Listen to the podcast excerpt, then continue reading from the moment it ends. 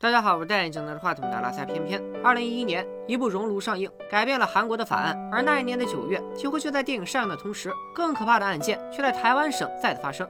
安静的学校，师生的管理，一百余位儿童遭受性侵虐待，集合成了当时震动岛内的台南启聪特教学校性侵案。这也是本期视频我们要说的电影《无声》。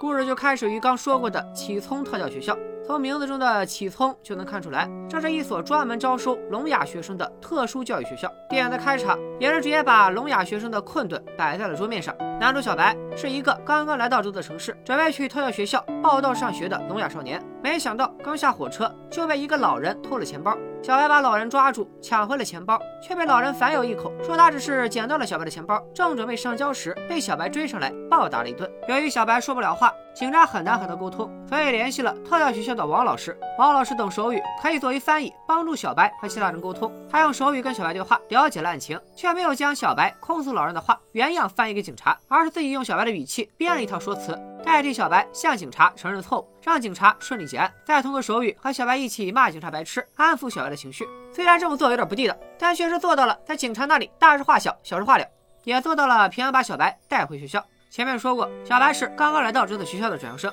所以这次事件也是小白和王老师第一次见面。王老师告诉小白，学校晚上有庆典晚会，邀请他一起去。庆典是一场假面舞会，虽然听不清声音，但孩子们还是愿意换上自己喜欢的装扮，自己跳动。在舞会上，小白一眼就注意到了一个女生，她穿着橙色的泳衣，有着甜美的微笑，名字叫贝贝。见小白盯着贝贝看得入神，一个叫小光的同学走过来，搂过了小白的肩膀，邀请他和大家一起玩。小白以前上的并不是特教学校，经常被同学欺负歧视，而在这里，他感到了安心和放松，跟着大家跳起舞来。第二天上课，小白的眼神还是离不开贝贝，晚上更是直接睡不着了。无聊的他想玩手机，发现手机都没有信号，于是小白带上了助听器，起床去走廊看看哪里信号好些。这里给大家科普一下，为啥小白要带助听器？其实，在听力障碍者中，完全丧失者较少，大部分都还残留一部分听力，带上助听器还是能含糊不清的感知到外界的一次声音。就是这一点声音，有时候就可以帮助听力障碍者规避一些风险，还是很有必要的。书归正传，在走廊里，小白看到走廊尽头有一点点奇怪的闪光，顺着闪光，他向走廊深处走去。由于听力障碍，小白可能不知道走廊深处不只有闪光。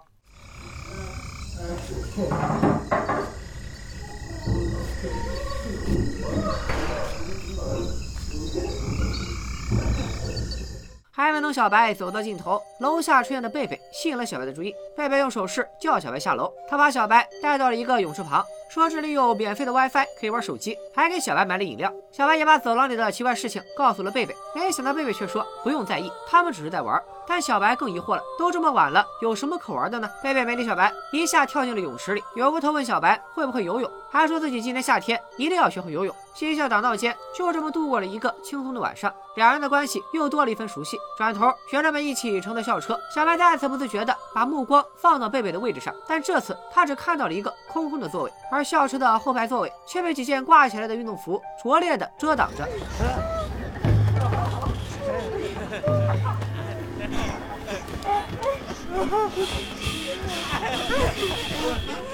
贝贝向小白投来了似乎是求助的眼神，但却立即被旁边的孩子用校服蒙住了头。男孩们虽然不会说话，但却不停的自己狂笑，大张旗鼓的猥亵贝贝。小白愣在了原地，惊讶、愤怒，但年轻的他根本没见过这种场面，完全不知道该怎么处理。他的第一反应是扭过头逃下了校车。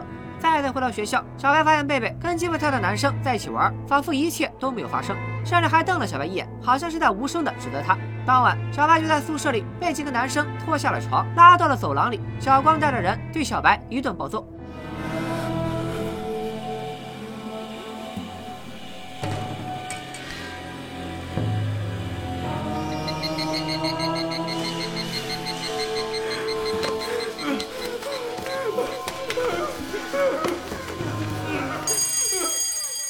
贝贝及时按响了警铃，看到警报的红灯亮了，几个男生立即跑开。小白和贝贝再次来到了泳池边，他问道：“校车上到底是怎么回事？”贝贝像上次一样平静地告诉小白：“他们只是在玩。”小白怒了：“那根本不是在玩，他们都对你那样了，你还跟他们踢球？”贝贝却反驳道：“他们做那种事的时候很讨厌。”但平常人很好。小白用手语发泄了自己的愤怒。好个屁！小白不能理解贝贝离谱的想法，他要把贝贝和小光他们的事都去告诉老师。贝贝却恼怒地告诉他，告诉老师也没用，而且那样做会被大家讨厌，以后就没人跟你一起玩了。聋哑人的特教学校封闭的程度难以想象。由于听力障碍，他们没有办法像常规学校的学生一样和社会中的其他同龄人交朋友，这就导致了特教学校里形成了一个固定的小社会。一旦被这个小社会中的团体孤立，就相当于当场社死，能面对的只有无穷无尽的孤独。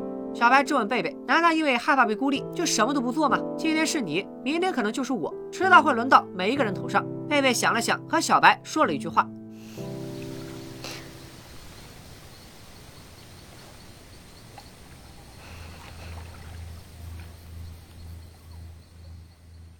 你和他们一起欺负我就没事了。”这句话一出来，我看了当场破防。一个十几岁的少女，得是有过什么样的惨痛经历，才能挤出这样的想法？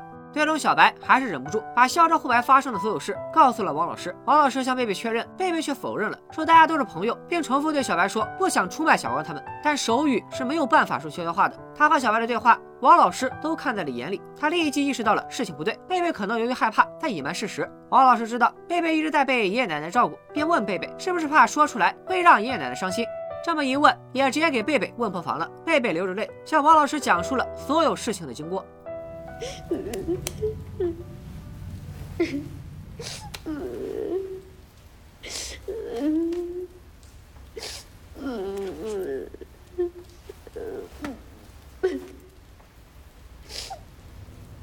最开始是小打小闹，逐渐就变为了暴力侵犯。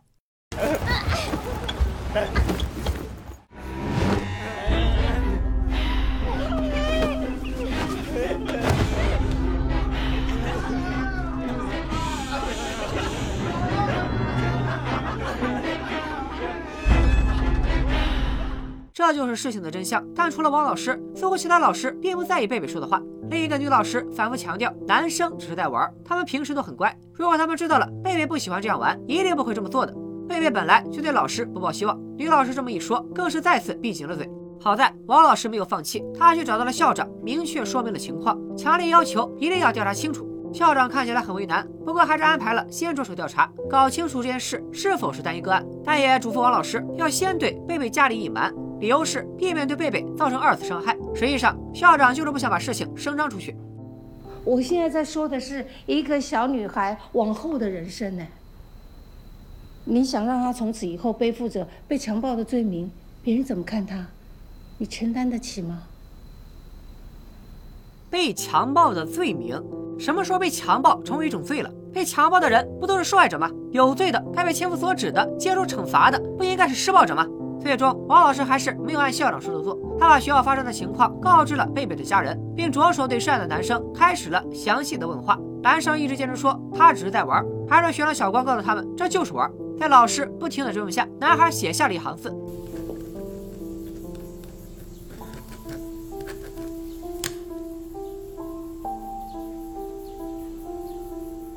原来学校里不只有贝贝一个人受害，几乎随便找来一个低年级的学生，都能清楚的说出高年级的学长对他们的猥亵行径。一个叫宝弟的男生眼神里满是愤恨。呃，他说什么？第一次发生在小四，他在宿舍正准备洗澡，很多学长走进来，把他裤子脱掉。我会被处罚吗？但是以前同学也这样对我，国二上有，也没有人制止。上星期也有，我不喜欢这样。但是学长他们会凶我，我不敢反抗。我没有告诉爸爸妈妈，因为我觉得要忍耐。我本来只是在旁边看，因为妈妈会责备我。后来被拉进去，他们很用力，他们还一直笑我，我大叫，但他们听不到。他们叫我不可以说出去。有一次。差一点揍我。王老师对于受害学生的统计数字不断上涨，四十六、四十九、八十一，最终数字停留在了一百二十七。一百二十七人受害，不管你是谁，甚至不管你是男生还是女生，只要被盯上了，就逃不掉被侵害的命运。作案范围无所不及，作案手法花样百出，令人发指。本该为学生提供保护的社管老师们，也根本不管这样的事，甚至还叫受害的学生不要乱说。这就让小团队更加肆无忌惮。有的人本身是受害者，为了寻求自保，也加入了施暴者的行列。就这样，势力越是壮大，越没有人敢反抗，被欺负的学生就越来越多。欺凌事件形成了一个恶性循环，而这些事件的起点都指向了一个人——小光。学生们指认都是小光唆使他们这么干的。面对调查，小光不慌不忙，他说自己从来没有动过手，动手的都是其他学生。至于所谓的唆使，小光用手语打了一个左右摇摆的动作，意思是好玩。当王老师问到小光是否以前被学长欺负过的时候，小光沉默了一下，然后露出了一个诡异的微笑。他告诉王老师，没有人敢对我动手。小光这里没问出结果，小白那里却遭了殃。被问话的男生们愤怒地把小白拖进教室，又是一顿暴打，指责小白告密。贝贝的家人也因为知道了贝贝的遭遇，将贝贝禁足，不许他回到学校。至于小光，被校长叫来了父母。进行了一通点到为止的批评教育，就继续照常上学了。贝贝联系了王老师，希望王老师能够帮他回到学校。王老师和刚开始的小白一样，对贝贝的想法十分诧异。学校如此可怕，你为什么还想回去呢？贝贝的回答是：我的朋友都在那里。贝贝从幼儿园就在这所学校上学，除了学校的同学，没人愿意跟他交流。学校就是他全部的世界。他觉得离开了学校，谁都不会跟他这样一个又聋又哑的人做朋友。相对于学校的欺凌，他更害怕的是被丢在外面的世界。王老师没办法，只能再去试图说服贝贝的爷爷，想要带贝贝回学校，并保证以后会保护好贝贝，车接车送。但爷爷根本不听王老师的话，也信不过学校的老师。第二天，小白也加入到了说服爷爷的行列。他用手机打字跟爷爷交流，承诺自己以后会保护好贝贝，因为是贝贝让他觉得自己是个有用的人。爷爷虽然是贝贝的监护人，但实际上他并不知道怎么跟聋哑儿童相处。贝贝上学之前，爷爷为了保护他不被伤害，对贝贝也都是一干了之。有一个同班男同学承诺要照顾贝贝，似乎比老师的话更可靠一些。爷爷想了一下，最终还是决定让贝贝回到了学校。回到学校后，小光并没有再欺负贝贝，反倒是小光自己看到了一条手机里的消息，像是被蛇咬了一下似的，慌张的站起。这条短信的内容还不得而知，但看过这条神秘的信息之后，小光再次把小白抓了起来，拖进了空教室。同时抓起来的还有那个叫宝弟的孩子。小光命令小白去猥亵宝弟，并拍视频留下记录。他向小白保证，如果小白这么做了，他们以后就再也不会欺负贝贝。在小光的逼迫和承诺下，小白照做了。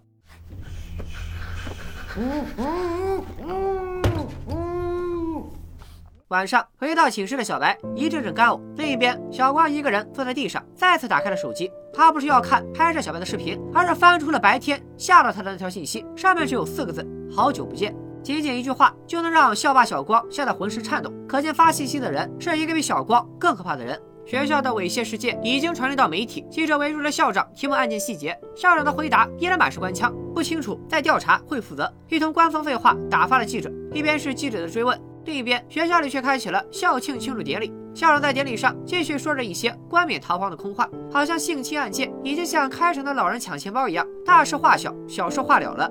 典礼上，很多退休的老教师都回到了学校，校长特别点名了一位叫做翁正元的美术老师。还恭喜他退休后在法国的画展上得了大奖，热烈的掌声袭来，小光却似乎很不舒服，不鼓掌也不抬头，浑身紧张。而这个看似一切已经归于平静的典礼刚刚结束，贝贝就又一次在废弃厕所里被人侵犯。小白所做的事没有用，只要小光想，随时还是会带人来找贝贝发泄。小白和王老师都承诺过要保护贝贝，却没有做到。贝贝却很体谅二人，他心里最担心的反而是希望他们不要把今天发生的事告诉自己的爷爷奶奶。只要小光毕业了，一切都会好起来的。但这次，小白选择不再沉默，他要用自己的方式解决问题。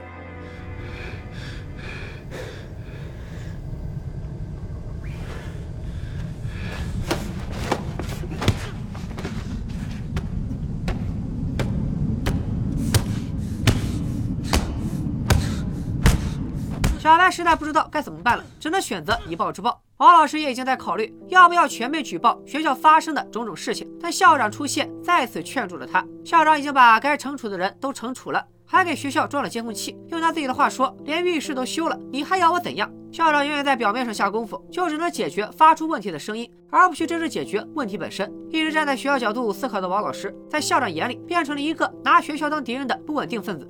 小刚被小白一顿暴打之后，住进了校医院。在医院里，小刚不在乎自己受的伤，反而开始了自残行为。小光的妈妈觉得很无辜，她想不明白，既然儿子从来没有在欺凌事件中动手，他为什么要自残？王老师觉得越来越奇怪，他平和地问小光为什么要对贝贝做那些事。小光还是说就是在玩。另一边，小白猥亵同学的视频被曝光，白妈被叫到学校亲眼观看这个视频。我们的视角里知道小白是被胁迫的，但视频中并不会展现镜头后面的拍摄者，所以视频看起来就是小白在猥亵同学。白妈不敢相信自己的儿子会做出这样的事，痛哭起来。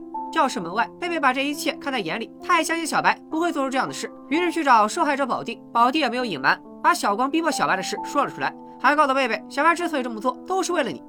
事实摆在眼前，白妈只能让小白转学，小白却执意要留下来。就在小白与母亲争执之时，他收到了贝贝的短信。贝贝已经知道了真相，他让小白以后不用再保护他，他自己保护自己就好。显然，贝贝也不希望小白为了保护自己再次受到伤害。那么，贝贝所谓的保护好自己是什么意思呢？他来到了地下诊所，准备去做手术。这个手术不是堕胎手术，而是绝育手术。理由是这样做完，别人欺负她时就不会怀孕了。好在小白及时意识到了问题，带着王老师偏偏找到了地下诊所，在手术完成之前阻止了手术。而当小白听完贝贝做手术的理由，所有的不解和愤怒瞬间爆发。他来到小光的宿舍，一顿狂砸，还把试管大爷推倒在地。小白手持铁锤来到校医院，准备一次要了小光这条狗命。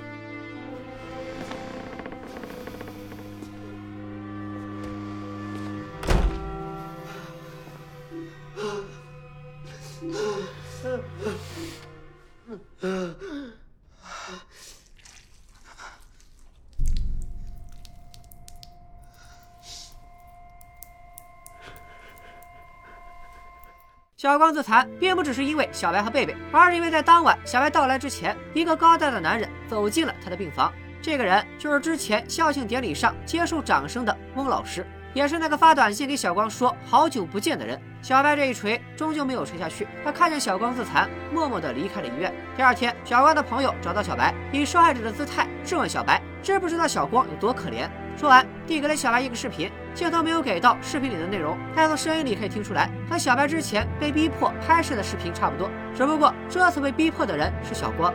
学校的监控里一次次的记录了小光被翁老师残害的证据。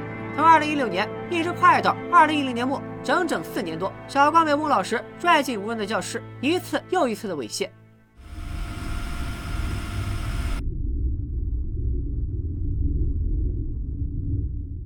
小白把小光被欺负的视频交给了王老师。其实小光的朋友也去找过其他老师求助，但老师们非但不管，还要求孩子们把视频删掉。小白不解，为什么学生欺负学生就要受到惩罚，奋力反抗也要受到惩罚？老师们如此肆无忌惮，却不用遭受任何惩罚。我们不玩了，我知道，不知道。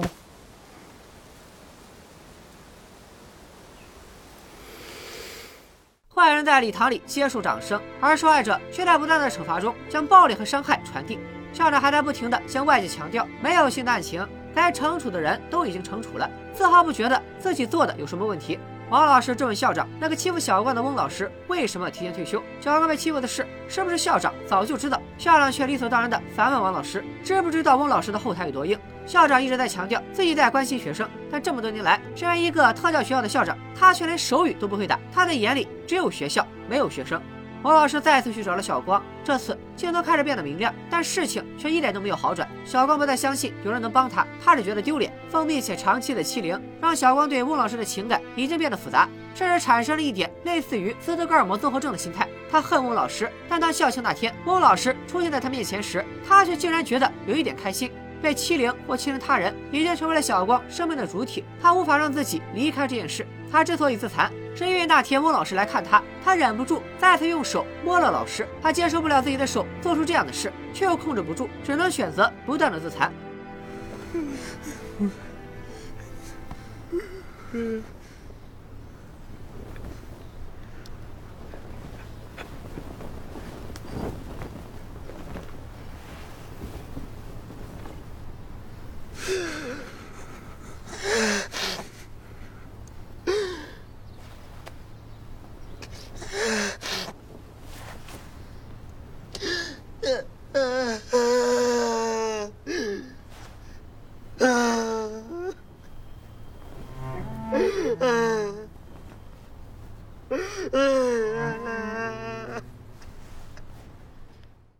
电影的故事似乎即将告一段落。非洲木老师的事在报纸上被揭露，校长也被革职。小白和贝贝似乎终于看到了一点生活的光亮。他们一起去看了贝贝喜欢的戏曲。大雨中，贝贝走出了雨伞，雨水打在脸上，仿佛伤害正在被洗涤。但事情真的结束了吗？校车依然开着，孩子们仍然在嬉戏打闹。汽车的后座有一个人默默注视着一切，那就是之前被欺凌的男孩宝弟。他正怒目圆睁地看着所有人。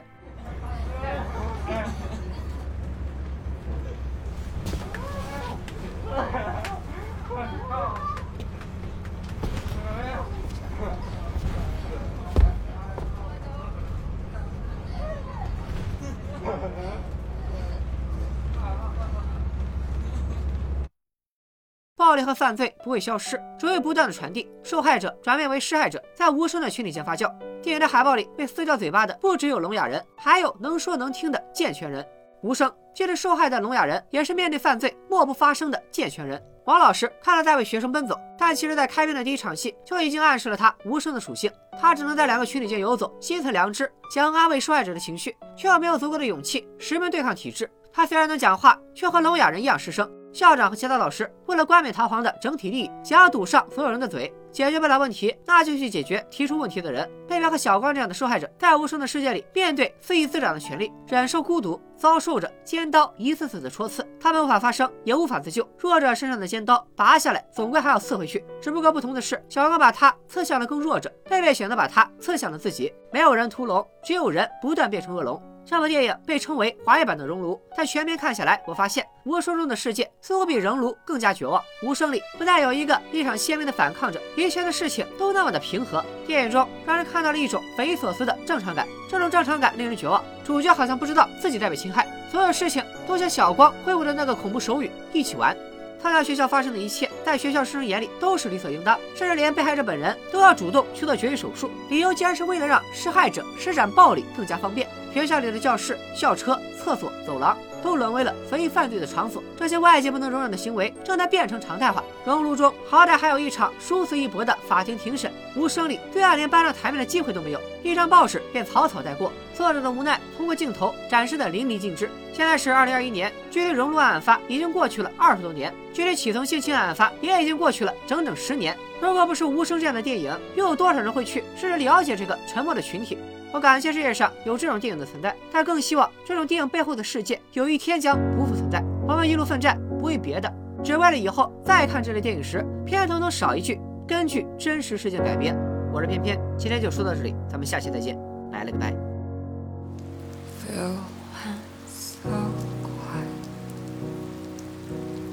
I found